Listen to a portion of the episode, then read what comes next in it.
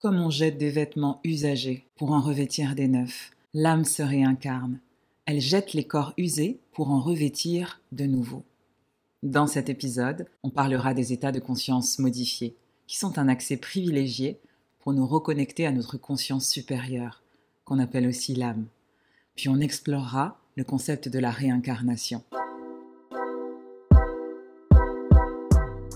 Pluriel, c'est le podcast des pragmatiques sensibles, qui recherchent un équilibre entre leur rationalité et leur sensibilité, et qui ont envie d'embrasser toutes les facettes de leur personnalité.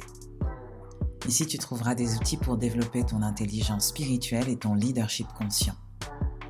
Je suis Edme Dena, une pragmatique sensible, une âme libre, une accompagnatrice holistique qui t'aide à faire le lien entre la matière et l'invisible alors assieds-toi confortablement et ensemble, on va faire vibrer ton âme.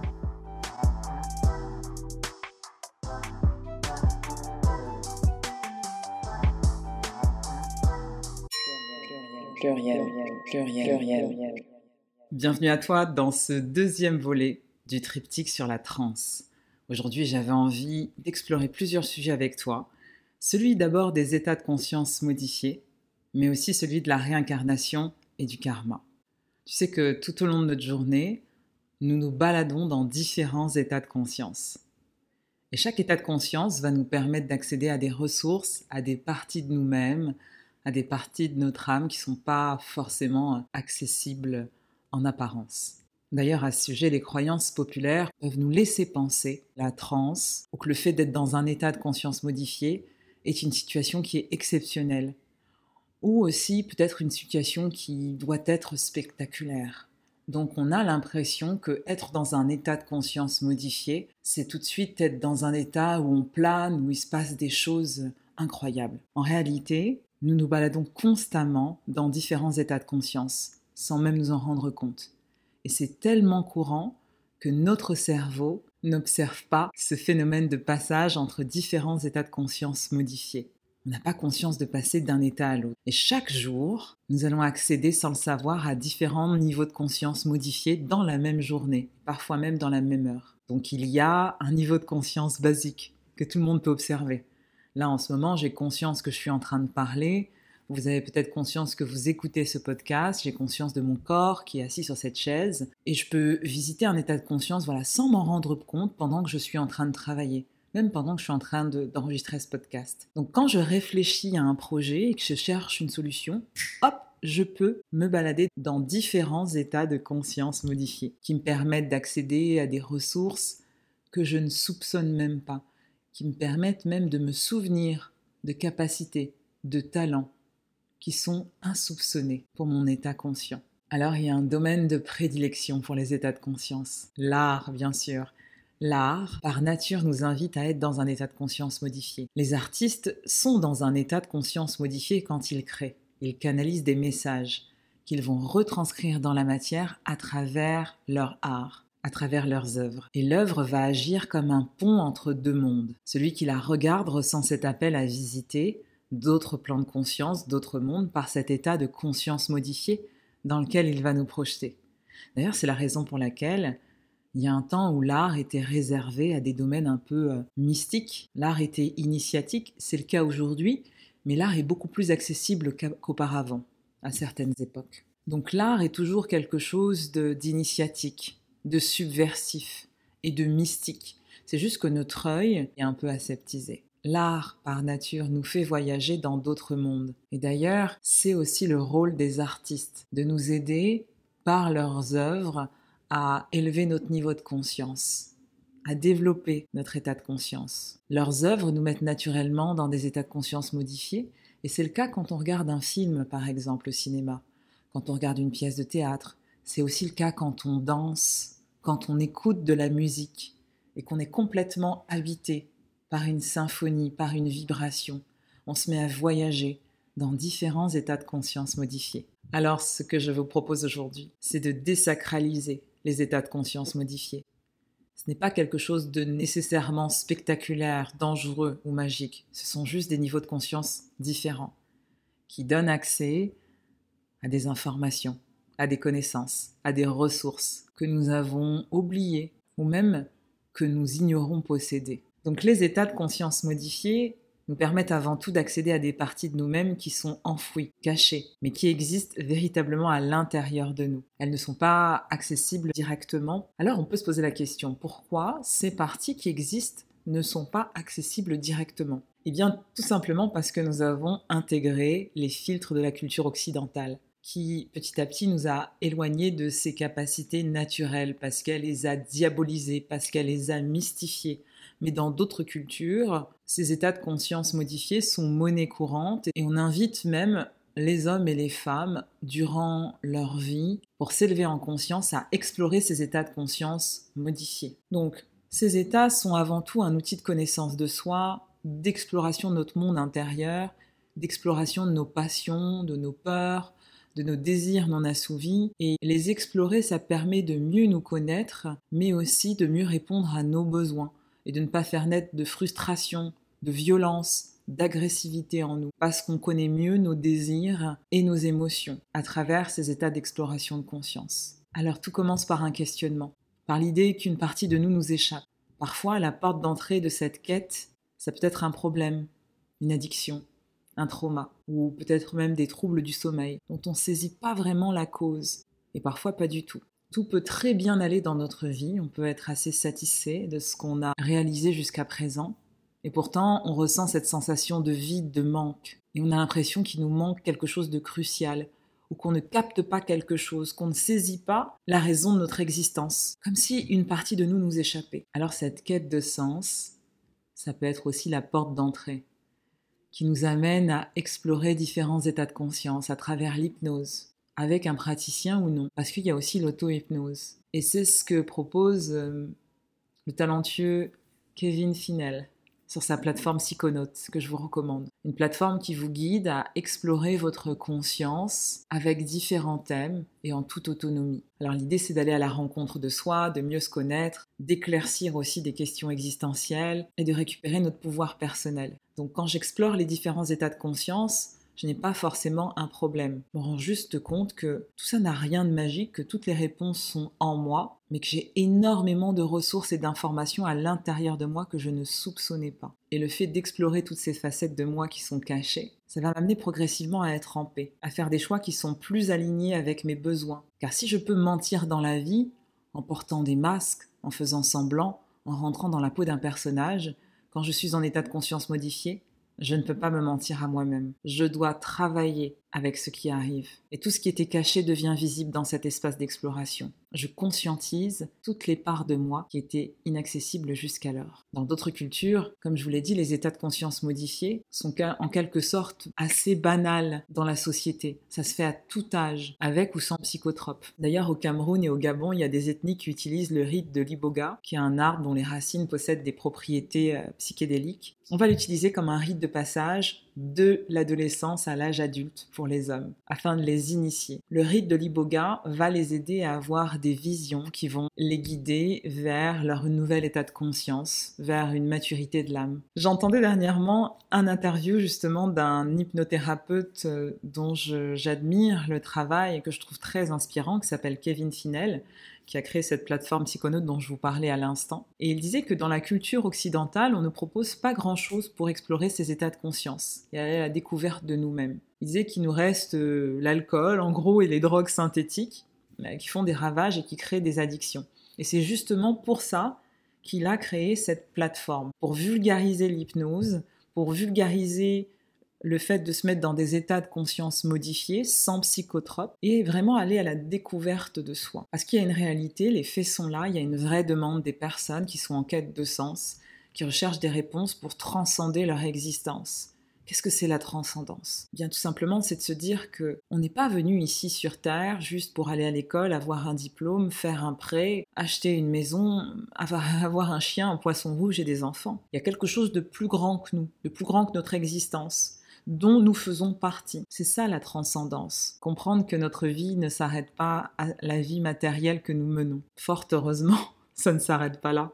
Parce que si vous voulez que je vous donne mon avis, cette conception juste matérielle du monde où on vient au monde pour aller à l'école, travailler et faire un prêt immobilier, Si on réduit simplement la vie à ça, j'ai l'impression qu'il n'y a aucune utilité de vivre. La vie perd tout son sens, de mon point de vue. Vous me direz ce que vous en pensez en écoutant ce podcast. Donc les états de conscience, c'est avant tout pour se connaître, pour transcender son existence. C'est utile pour la thérapie, mais pas que. C'est avant tout un outil de conscience de soi. Et la pratique de l'auto-hypnose rend toute cette exploration très accessible mais ça reste limité. Car si on est vraiment dérangé par un sujet, c'est pas l'auto-hypnose qui va nous aider. Parce que naturellement, notre cerveau nous protège de ce qui nous dérange. Donc si on veut aller plus loin dans cette exploration, dépasser ce qui nous dérange, c'est mieux de travailler avec un hypnothérapeute qui va venir en soutien et qui va nous poser les bonnes questions, qui va nous guider à explorer toutes les zones d'ombre qui nous dérangent. Tout ça en douceur et à notre rythme. Donc toutes ces pratiques d'hypnose nous invitent à nous reconnecter à des états de conscience, aussi à une super conscience, une super mémoire qui transcende, qui est, on va dire, éternelle, qui est conservée après notre mort. Cet état de super conscience, c'est la partie qui est reliée au divin, qui connaît déjà tout. Certains l'appellent la conscience supérieure, certains l'appellent l'âme, d'autres font des différenciations. Dans ce podcast, la conscience supérieure sera un synonyme de l'âme. Donc ces états de conscience modifiés sont accessibles par l'hypnose classique, mais aussi par d'autres pratiques, par le chant, par la danse, par la musique, par les plantes médicinales et aussi par les respirations qui utilisent toutes les techniques d'hyperventilation. La respiration Wim le breathwork. Bien sûr, si on ferait des vraies séances voilà, de, de 45 minutes, on peut vivre de très belles expériences sans prendre aucune substance. Je vous l'assure, je l'ai déjà expérimenté. On peut aussi explorer ces états de conscience à travers des pratiques spirituelles comme l'hypnose spirituelle, l'hypnose quantique, la consultation des annales par soi-même, c'est-à-dire sans consultant. Après, ça demande d'être nettoyé ses peurs pour avoir un certain discernement dans les informations qu'on va recevoir. Il n'y a pas une pratique qui est mieux qu'une autre. Chaque état de conscience sera différent en fonction de la pratique que vous allez utiliser. Et toutes les pratiques vont vous connecter à des informations qui sont importantes pour éclairer votre chemin de vie. Donc retenez qu'il y a une grande partie de ces explorations que vous pouvez faire seul. Et à un moment, vous allez plafonner et vous allez pouvoir utiliser soit des expériences guidées en ligne, soit faire des séances en direct avec des praticiens qui vont faire des protocoles sur mesure pour vous et vont pouvoir vous guider par rapport à ce que vous voulez explorer. Donc vous pouvez choisir de tester différentes options, voir progressivement ce qui vous convient. Votre âme va vous mener là où vous devez aller. Soyez attentif, laissez-vous guider par votre intuition. Attention à vous tout de même, faites preuve de discernement dans vos rencontres ou même dans les choix des praticiens que, que vous allez aller voir. Essayez de ressentir les vibrations des personnes. Quand vous allez dans ce genre de domaine, c'est très important. Allez au-delà des mots qui sont prononcés. Essayez de ressentir avec votre corps, votre intuition, et vous allez savoir qui choisir pour être accompagné, vous allez savoir sur quel chemin aller, et vous allez savoir quelle pratique vous convient.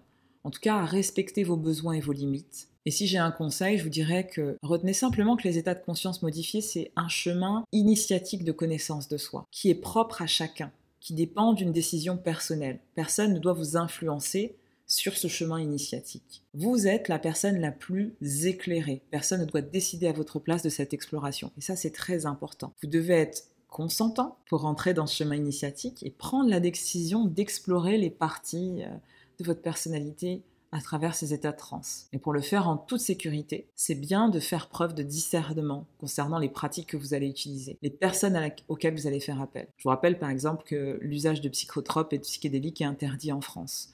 Donc faites preuve de discernement, de justesse et de responsabilité envers vous-même. Il ne s'agit pas là de faire du tourisme spirituel. On n'ouvre pas ces portes de connaissance de soi juste pour voir s'il y a de la lumière. Pourquoi? Parce que c'est de la folie, parce que ça serait très dangereux, parce qu'il y a des points de non-retour. On ne sait pas ce qu'on va découvrir. Quand on passe de l'autre côté, parfois, quand le psychisme n'est pas prêt et quand on a une personne qui n'a pas assez de sécurité intérieure, voilà, on n'est pas assez solide intérieurement, eh bien c'est pratique.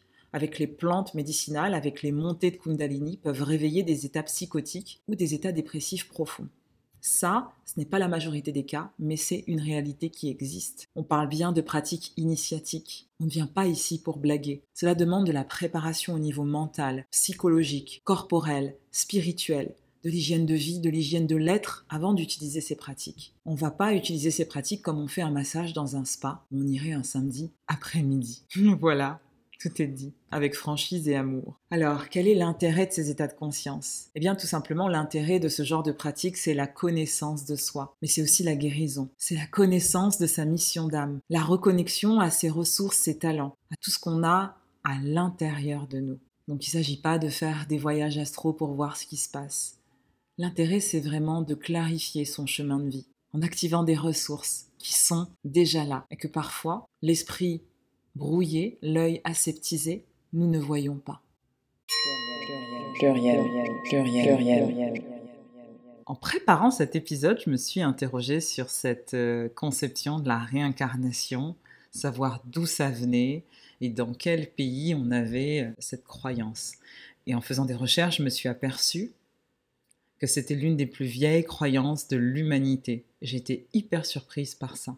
En fait, depuis l'Antiquité, plus de 3000 ans avant Jésus-Christ, cette idée existait déjà, d'une âme, d'une conscience supérieure, éternelle, qui évolue de vie en vie. Et cette conception, elle était déjà attestée par des savants comme Platon, comme Pythagore, comme les civilisations anciennes en Égypte, en Afrique subsaharienne, en Extrême-Orient et bien sûr en Inde.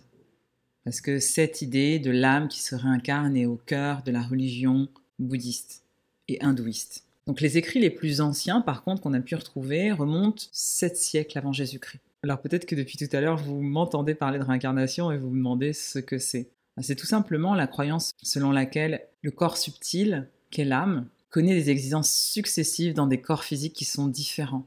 Donc il y a une succession de morts, de naissances, avec euh, bah, des vies passées qui sont pas accessibles immédiatement. L'âme va venir connaître des cycles d'incarnation successifs pour grandir en conscience.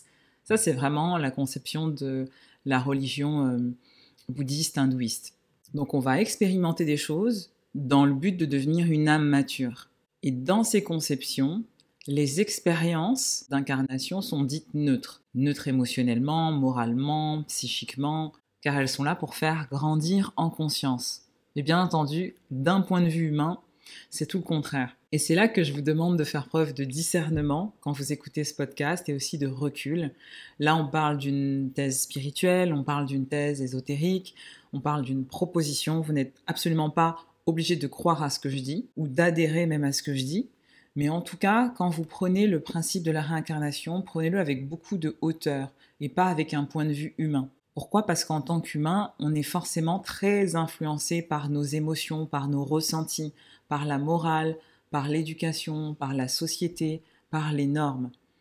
Et quand je vous parle de karma, de réincarnation, regardez-le vraiment à partir d'un espace spirituel, un espace qui est neutre et qui ne connaît pas, on va dire, euh, bah, tout ce qui est attaché à l'incarnation, la douleur, le bien et le mal, la souffrance, puisque l'âme est au-dessus de ça, et notre conscience supérieure est bien au-dessus de ça, de la douleur qu'on peut ressentir ici sur Terre, des émotions même.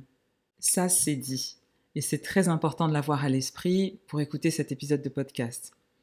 Donc la réincarnation, elle existe dans différentes cultures, mais comme je vous le disais, elle n'a pas la même signification. En Afrique subsaharienne, il y a des croyances qui disent que les hommes se réincarnent dans leur lignage, c'est-à-dire euh, dans leurs descendants. Mais il n'y a pas d'idée d'évolution de l'âme, comme dans la religion hindouiste ou bouddhiste. Les populations pygmées, par exemple, qui sont des populations autochtones d'Afrique centrale, pensaient également qu'on pouvait se réincarner en animaux. En Afrique de l'Ouest, dans des pays comme le Mali, le Niger, il y a des croyances qui disent que la réincarnation est comme fragmentée dans la descendance. L'idée, c'est que la mission de l'homme ne s'arrête pas à sa vie terrestre l'homme va poursuivre son rôle dans la société bien après sa mort, en donnant sa force vitale par fragments à une série de descendants.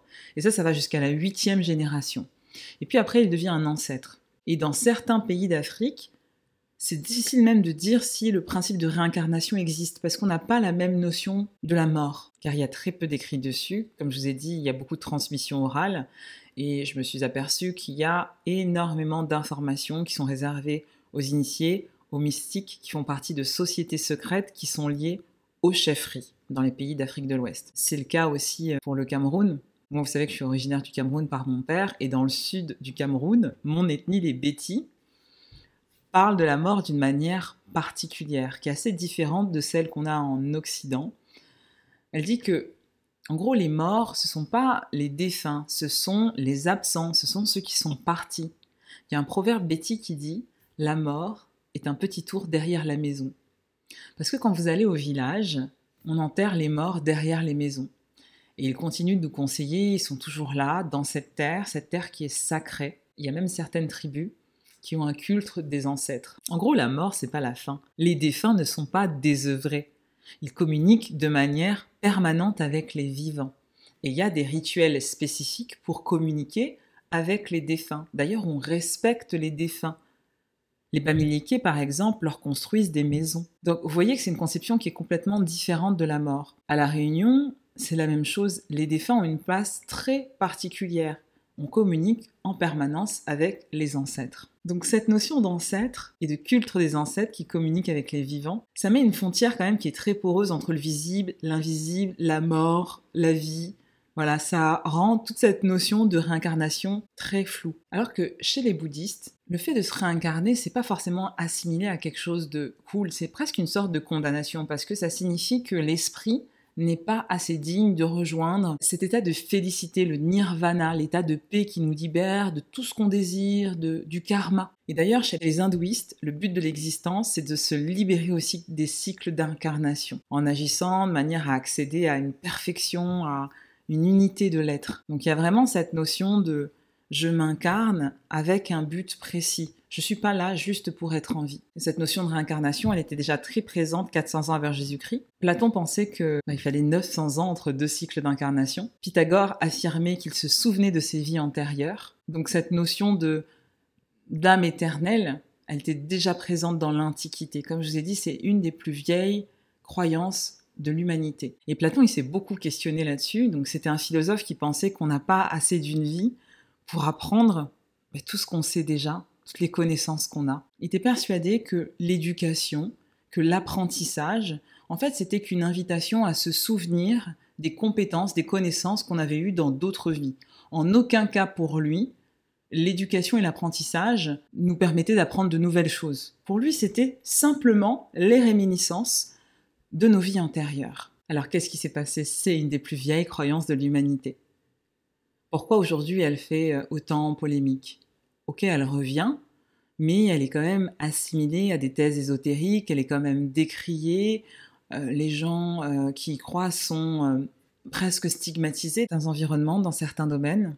Eh bien, c'est l'avènement des religions monothéistes qui a affaibli cette notion de réincarnation, en proposant l'idée d'une vie unique, dans laquelle on devait gagner sa place au paradis, ou à défaut aller en enfer. Donc dans les religions monothéistes, il y a plus une notion de rétribution de l'âme. On vient sur Terre, les actes qu'on commet sont soit des actes qui sont bons ou mauvais. Et en fonction de ça, de ce que notre âme a vécu, il y aura des conséquences dans l'au-delà. Donc finalement, on se rapproche de cette notion du karma. Nos actes ont une conséquence. La loi de causalité, cette loi qui régit le karma. Tout ce que je fais, tout ce que je pense a une conséquence. Sauf que pour les religions monothéistes, nos actes auront une conséquence dans l'au-delà. Alors que pour la religion bouddhiste et hindouiste, elles auront des conséquences dans notre nouveau cycle d'incarnation.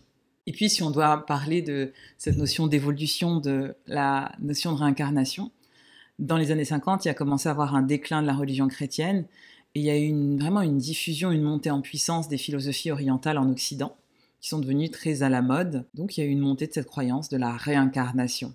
Elle est revenue dans nos vies.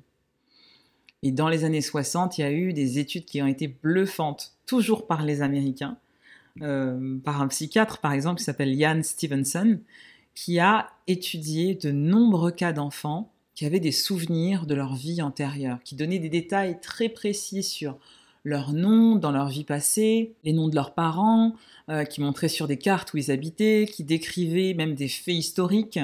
Euh, ça pouvait être des personnes qui avaient fait des guerres, énormément d'informations qui ont étayé finalement des enquêtes qui ont été faites par ce psychiatre et qui ont prouvé que ces enfants qui avaient entre 6 et 10 ans n'avaient aucun moyen d'avoir accès à ces informations parce que je vous rappelle que dans les années 60, l'information n'était pas aussi libre et aussi accessible que maintenant. Et donc qu'est-ce qu'il en a conclu? Il en a conclu que ces enfants étaient la réincarnation des personnages qu'il décrivait. Parce qu'ils n'avaient aucun accès à l'information dans les années 60. des enfants vraiment en bas âge, entre 5 et même pas 10 ans, et qui donnaient vraiment des détails troublants qui ont permis de retrouver les personnages dont ils avaient les souvenirs. Et ça, c'est quand même assez bluffant. Et bien sûr, il y a toute cette question de transmission de, de talent des très jeunes enfants qui sont des prodiges dans des domaines où ils n'ont jamais été formés, où leur famille est complètement euh, éloignée de tous ces domaines et ils ont quand même des connaissances euh, qu'ils vont exploiter naturellement. Plus récemment, il y a aussi le journaliste français Stéphane Alix, je l'ai déjà cité, il a écrit énormément de bouquins euh, sur tout ce qui est guérisseur, paranormal, il a fait des enquêtes télé, des recherches sur les chamans, sur euh, beaucoup de pratiques ésotériques. Et lui, il avait une multitude d'informations sur un officier nazi dans ses rêves. Donc au bout d'un moment, ça l'a perturbé. Il a commencé à collecter des informations qu'il a recueillies dans ses rêves et il s'est rendu compte que la personne dont il avait les souvenirs a vraiment existé. Il en a déduit que il était la réincarnation de cet officier nazi. Donc un peu troublant, hein c'est pas que des talents qu'on passe. Il disait d'ailleurs à ce sujet que l'âme conserve euh, bah, tous les mémoires euh, des traumas, des vies passées, euh, au même titre que les mémoires transgénérationnelles. Donc c'est ce qu'on appelle les mémoires karmiques. Et c'est justement ce que la karmathérapie vient guérir et apaiser. Donc dans les souvenirs de nos vies intérieures, bah, parfois c'est pas aussi clair que ces enfants. Parfois on a l'impression de porter des mémoires qui ne nous appartiennent pas. Donc bien sûr ça peut être des mémoires transgénérationnelles, c'est-à-dire les mémoires euh, de trauma de nos ascendants, qui ont été transmises par leur garde d'ailleurs à leurs descendants. Des fois, ça peut avoir des conséquences sur notre vie actuelle, parce qu'on peut connaître des blocages qu'on ne comprend pas. On peut porter une peine, une tristesse qui ne nous appartient pas. Et on a vraiment cette impression que certaines choses que nous portons ne nous appartiennent pas. Et c'est pour ça que souvent, ces personnes qui ne trouvent pas d'explication logique, rationnelle, médicale à des mots, ça peut être des mots physiques ou certains mots psychiques, vont se tourner vers l'hypnose spirituelle pour explorer leur vie antérieure. Alors, l'hypnose spirituelle n'est pas la seule option. Il y a aussi les plantes médicinales, les psychotropes, mais encore une fois, prudence, c'est interdit en France. Et si vous n'êtes pas prêt psychiquement à ce genre d'expérience initiatique, ça peut être assez dangereux. Donc l'idée c'est quoi? C'est aussi de garder son discernement. On va pas explorer ses vies antérieures pour explorer ses vies antérieures, c'est ce que je vous disais. C'est vraiment un appel, un appel du cœur quand on sent qu'on doit y aller il y a quelque chose qui nous attire et ça revient souvent dans notre vie. Tout le monde peut explorer ses vies antérieures. Euh, je sais qu'il y, a des, y a des audios guidés qui se font euh, sur le net. Moi, je le conseille pas trop parce que rien ne remplacera une séance avec un praticien et vous êtes en toute sécurité quand vous êtes guidé par quelqu'un qui peut gérer les réactions que vous avez pendant la séance et qui peut même enregistrer la séance. Et vous voyez que souvent, dans les séances d'hypnose spirituelle, quand on explore ses vies antérieures, on choisit une ou deux problématiques. Ça peut être une problématique sur l'argent, sur l'amour, ça peut être aussi une douleur physique où vous n'avez trouvé aucune explication médicale. Parfois, ça peut être aussi euh, comprendre le lien qu'on a avec certaines personnes euh, ici dans cette incarnation. Il peut y avoir des personnes qu'on a connues dans d'autres vies et qu'on connaît de nouveau dans cette incarnation, mais qui n'ont pas la même place. Donc euh, votre père, par exemple, dans cette vie, peut avoir été votre amant, votre frère, votre meilleur ami dans une autre vie et vous avez pu passer par exemple des pactes. Les relations karmiques, on en parlera dans, le troisième volet du triptyque. Et là, j'avais vraiment envie de vous parler de cette notion de réincarnation et de karma.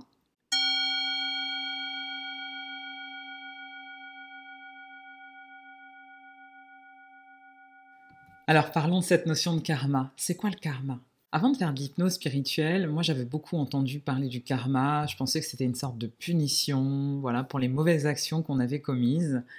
Et euh, d'ailleurs, vous avez sûrement déjà entendu quelqu'un dire, ben voilà, le karma se chargera de lui. Quand on rencontre quelqu'un qui est malveillant, qui est méchant, ou, ou dire euh, c'est à cause de son karma, il a un mauvais karma. Quand quelqu'un connaît une expérience qui est malheureuse. C'est une sorte de justice divine, en fait, euh, qui punit les méchants et qui rétribue les gentils. Donc vous voyez cette notion de dualité, ça c'est vraiment une notion qui fait partie de la 3D. C'est un peu le bien qui s'oppose au mal, les bonnes personnes et les mauvaises personnes, le bon karma et le mauvais karma. En réalité, cette dualité euh, qui est imposée par les, croyances populaires, il y a vraiment une notion de jugement qui est derrière. Et elle est complètement inconnue à la notion de karma. Et moi, c'est ce qui m'a interpellé quand j'ai découvert le karma, parce que je me suis aperçu que les croyances populaires sur le karma étaient à l'opposé même de la notion de karma, comme le considèrent les bouddhistes ou les hindouistes. Donc aujourd'hui, ce que j'ai envie de vous dire dans cet épisode, c'est que la notion de karma, elle souffre de préjugés et vraiment de, croyances qui sont réductrices, qui sont caricaturales et qui bien souvent vont présenter le karma justement comme une fatalité, alors que c'est une notion qui est beaucoup plus complexe que ça. Donc je vais essayer de la simplifier dans ce triptyque et que vous puissiez comprendre ce qu'est euh, le karma et vous faire une idée en tout cas de ce qu'est le karma. Donc on va repartir à l'origine du mot. Karma, ça signifie action en sanskrit. Donc le mot karma, c'est avant tout une loi de cause à effet, qui implique que nos pensées, nos émotions, nos actions, nos paroles, tout ce qu'on émet en fait va avoir une puissance vibratoire, qui va avec une conséquence réactionnelle. Donc tout ce que nous émettons, consciemment et inconsciemment, va créer du karma. Donc tout ce que je décide de recevoir aussi, consciemment et inconsciemment, va créer du karma va avoir un impact sur nous et donc sur notre karma. Je vais vous donner un exemple très simple qui concerne énormément de personnes.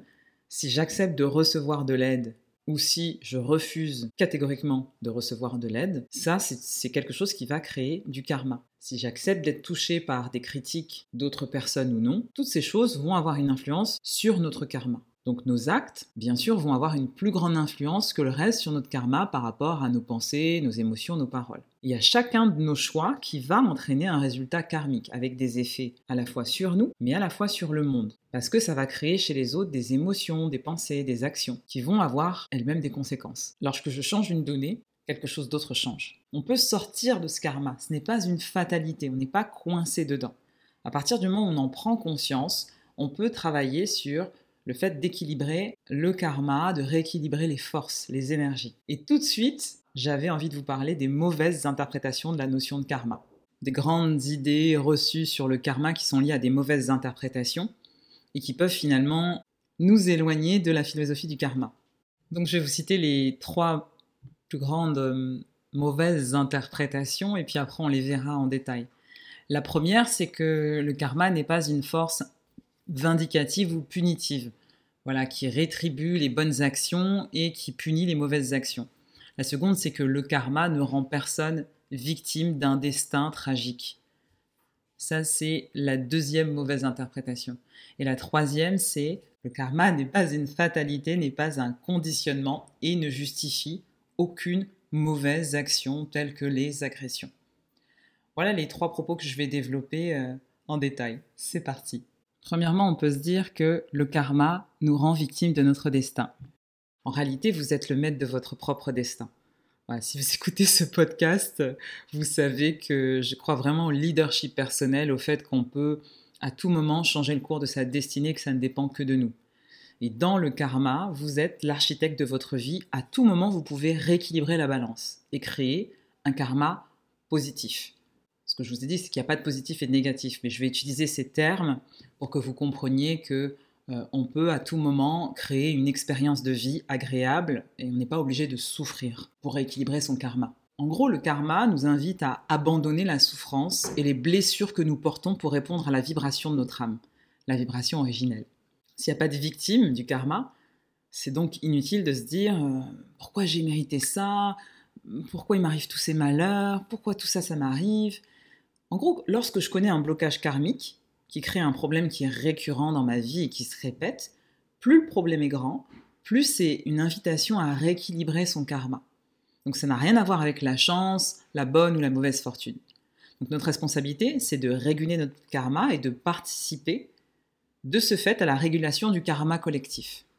Donc parfois, faut savoir que on régule pas notre dette karmique quand on le veut. Et ça, c'est vraiment un des enseignements que j'ai appris avec euh, Mallory Malmasson, qui a une formation d'ailleurs qui s'appelle Karmathérapie, qui est super. Et il y a un lieu euh, où elle fait des retraites euh, qui s'appelle la Cambrousse. Donc je vous recommande les enseignements de Mallory, qui fait énormément de vidéos gratuites aussi. Et donc ce qu'elle dit, c'est qu'on ne régule pas notre dette karmique vraiment quand on le veut. Il y a une sorte d'ordre divin qui va décider aussi du moment où, où ce sera le bon moment finalement. Et c'est pour ça que des fois, même quand on travaille sur son karma, si notre âme n'a pas encore tiré les enseignements de ce qu'elle doit apprendre dans cette incarnation, mais il y a des personnes, dites des bonnes personnes, bienveillantes, mais elles vont vivre des expériences qui sont très désagréables. Car dans cette incarnation, elles ont le cœur assez ouvert pour endurer ce type d'expérience. Donc attention, pas de contresens. Le karma ne justifie aucune mauvaise action. Hein, Ce n'est pas une fatalité. Chacun est libre de choisir ses actions et chacun a la responsabilité de ses actions. Il y a Deepa Chopra qui disait que le karma, la mémoire et le désir ne sont que le logiciel de l'âme. C'est un conditionnement que l'âme subit pour créer une expérience. Et c'est un cycle. Chez la plupart des gens, le cycle est une réponse conditionnée. Ils font toujours les mêmes choses. Et donc là, on voit bien que en rien, la notion de karma ne vient justifier qu'on va vivre des expériences qui sont traumatisantes, comme des agressions par exemple. Tout est comptabilisé d'un point de vue karmique. Les petites choses comme les grandes choses. Toutes nos dispositions intérieures, nos attitudes vont avoir un impact sur le karma. Donc le fait de critiquer quelqu'un d'autre et de faire des actes de violence, ça va impacter notre karma. Et pas seulement au niveau individuel, ça va l'impacter aussi au niveau collectif, parce que ça va créer des émotions chez les autres ça va créer des réactions et du coup impacter leur propre karma. Et donc si c'est pareil en négatif, bah, c'est aussi pareil en positif. Quand je vais faire des bonnes actions, des pensées qui sont encourageantes, quand je vais aider les autres, je vais avoir une influence sur mon propre karma et sur celui des autres. Karma, c'est une philosophie universelle qui permet de comprendre notre responsabilité individuelle dans nos actions et leur impact sur notre vie et sur celle des autres. De cette perspective karmique, on va dire, on va prendre de la hauteur. Et ça va nous inviter à réfléchir sur la manière dont on interagit avec le monde et sur l'impact aussi de nos interactions. Donc c'est vraiment une, philosophie de responsabilité. En résumé, il y a deux choses importantes dans la notion de karma. C'est la responsabilité sur ma propre vie au niveau individuel et l'impact que je peux avoir sur le monde. Donc j'ai aussi une responsabilité en partie sur euh, le collectif sur la vibration du collectif, sur la vibration du monde, parce que j'y participe avec ma propre vibration. Donc la philosophie du karma, c'est un concept qui est vraiment central dans l'hindouisme et le bouddhisme. Mais on va aussi retrouver des notions qui sont similaires au karma dans des civilisations anciennes, comme euh, les civilisations grecques, les Égyptiens par exemple. Et cette notion de karma, elle n'existe pas en tant que telle en Occident. C'est-à-dire que hors des préjugés, des conceptions réductionnistes du karma que je vous ai citées, en Occident, il y a plutôt une conception matérialiste des choses et même matérialiste de la conscience. Donc on va déjà on va pas parler d'âme en Occident parce que le terme d'âme euh, va déranger et on va plutôt parler de conscience et on considère que cette conscience euh, est liée au corps physique. Sous ce prisme occidental, on va rejeter l'idée de l'énergie. Hors de la matière et du corps physique, il n'y a rien. Donc l'une des illustrations, c'est bah, la conscience, et l'âme ne survit pas à la mort physique d'une personne. Mais c'est vrai que de plus en plus en Occident, il y a une influence des philosophies orientales. C'est pour ça qu'on commence à parler de spiritualité, d'âme, etc., dans ce sens-là. Et donc le karma dans l'hindouisme et le bouddhisme, c'est le fait que l'existence va continuer après la mort et que nos actions dans cette vie déterminent la prochaine vie. Donc le karma, il va être constitué des actions des vies passées qui vont impacter le présent. Et le but, c'est de respecter le dharma, qui est un ordre d'universel composé de lois cosmiques. Pour les bouddhistes, le karma n'est que la récolte des actions de nos vies passées. Il est qualifié de kusala s'il est bienveillant, bon et juste, et de akusala s'il a été généré par des actions qui ont causé du tort. Donc le karma, c'est pas une fatalité. Le milieu social d'où on vient, nos actions dans nos vies passées vont impacter le présent, mais l'individu a toujours le choix de choisir ses propres réactions face à sa réalité présente. Et donc il va choisir de nourrir soit un karma qui est positif entre guillemets ou négatif entre guillemets. avec des grosses guillemets, hein, c'est vraiment pour que vous compreniez le concept. En revanche, on peut rester enfermé dans ce karma si on n'a pas conscience des cycles d'incarnation, si on a vraiment une vision matérialiste des choses et qu'on se dit bon bah qu'on est juste là pour être là. Donc on finit par rester coincé dans des schémas bah, sans jamais en sortir, tout simplement, comme un hamster dans sa roue. Et d'ailleurs, ça, illustre bien la roue de la vie avec des, sortes de cycles de renaissance conditionnés par le karma, avec des humains qui sont emprisonnés dans leur psyché et dans leur karma. Donc c'est un peu une vie en pilotage automatique qui est influencée par des, des blocages inconscients, par des peurs, des blessures, par le karma collectif, par le karma familial, par les transmissions transgénérationnelles. Donc voilà, c'est the whole package. En gros, travailler sur son karma, ça permet de voir la vie autrement. C'est euh, un chemin spirituel qui permet de grandir en conscience, de se libérer, de transcender son existence. C'est-à-dire comment je vais au-delà du simple fait d'être ici, de respirer, d'être en vie. La loi du karma nous enseigne à nous défaire de toutes les émotions et les blessures que nous avons cristallisées dans cette vie et dans les autres vies. J'écoutais la dernière fois une conférence de Mallory Malmasson qui disait que le karma, c'est pas une force punitive ou vindicative euh, basée sur un système de récompense. peu importe le karma qu'on a accumulé dans le passé, le karma de ce moment est entre nos mains.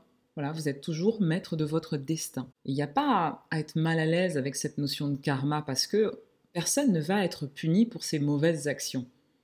La notion de karma, elle nous invite à rétablir un équilibre avec justesse et avec impartialité. Et c'est ça qui est le plus difficile en tant qu'humain. Donc dans l'invisible, il y a personne qui est mal vu ou qui est bien vu. Alors bien sûr, d'un point de vue humain, quand on regarde certains humains qui ont commis des atrocités, c'est quasiment impossible pour nous de euh, ne pas les juger de bonnes ou de mauvaises ou voilà, c'est hyper difficile en fait d'adopter ce point de vue spirituel et de se plonger complètement dans cette philosophie du karma quand on est face à de telles atrocités sur Terre. Donc c'est compliqué à accepter quand on vit des expériences qui sont douloureuses. C'est pourquoi, encore une fois, c'est une proposition. Ma proposition aujourd'hui, c'est de vous expliquer la philosophie du karma. Vous prenez ce que vous avez à prendre et le reste, vous le jetez. Donc cette notion, soit elle va résonner pour vous, soit elle ne résonne pas. Et c'est absolument pas une invitation à s'auto-juger, à se dire que si on a une vie de merde ou qu'on a été victime de violence, c'est notre faute. L'idée du karma, c'est qu'à tout moment, vous avez le choix de prendre des décisions qui vont changer votre destin, qui vont nourrir un autre type de karma que celui que vous vivez maintenant. Vous avez le choix de vos pensées, de vos actions, et vous pouvez rétablir un équilibre dans un sens plus favorable pour vous à partir de maintenant, juste cet instant où vous écoutez le podcast. Vous l'aurez compris, quand quelqu'un se comporte mal avec vous ou euh, se comporte mal avec des personnes que vous aimez, c'est inutile de dire que le karma va se charger de cette personne. Parce que justement, ça va créer un karma négatif pour vous-même. Et en plus de ça, ça va à l'encontre de la philosophie du karma qui est de libérer l'humanité de tout son karma. Donc en gros, quand je souhaite à quelqu'un que le karma se charge de lui, c'est comme euh, espérer qu'il ne sorte pas en fait de ces problématiques karmiques et qu'il continue à, rester coincé dedans et qu'il soit puni entre guillemets. Alors que l'objectif c'est justement qu'il tire un enseignement de cette incarnation et qu'il s'élève, qu'il grandisse, qu'il se libère de ses blessures, de ses peurs, de sa colère, de son agressivité pour connaître cet état de félicité. Donc au lieu de souhaiter que quelqu'un euh, qui vous a fait du tort soit enfermé dans son karma, dans cette situation, vous êtes vraiment invité à prier pour elle, pour qu'elle trouve la paix, pour qu'elle puisse guérir et pour qu'elle connaisse cette notion d'amour inconditionnel. Donc c'est bien plus simple d'aimer un membre de sa famille, son mari, sa meilleure amie et de prier pour cette personne. En revanche, c'est beaucoup plus difficile d'un point de vue humain de prier pour ses ennemis, avec le cœur grand ouvert, avec authenticité, avec sincérité. Et en réalité, bah, c'est cet amour qui nous sauvera tous. C'est un vrai chemin spirituel, un vrai chemin d'élévation de conscience, d'arriver à prier pour ses ennemis et de leur envoyer de la lumière, mais sincèrement, avec le cœur grand ouvert. N'oublions pas que les gens agressifs, violents, en colère, et parfois même pervers, sont bien souvent des personnes qui ont manqué d'amour. On peut donc prier sincèrement pour eux. Voilà, si, si le cœur nous en dit. En tout cas, c'est ce qu'on est invité à faire avec cette notion de karma.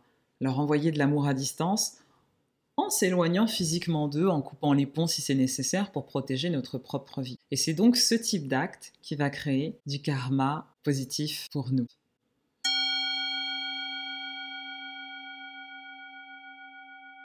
Voilà ce que j'avais à vous dire sur euh, la notion de réincarnation, de karma. La semaine prochaine, on, parlera de karma-thérapie, de nœuds karmiques, comment on peut se défaire des boucles, des blocages qui reviennent dans nos vies, de toutes ces peurs, qu'on ressent, de tous ces blocages, et dont on a l'impression qu'ils ne sont pas issus de cette vie. Qu'est-ce qu'on fait de tout ça dans cette incarnation? Comment on se défait de tout ça? Qu'est-ce que c'est une dette karmique? Et comment on travaille tout ça en karma-thérapie ou en hypnose spirituelle?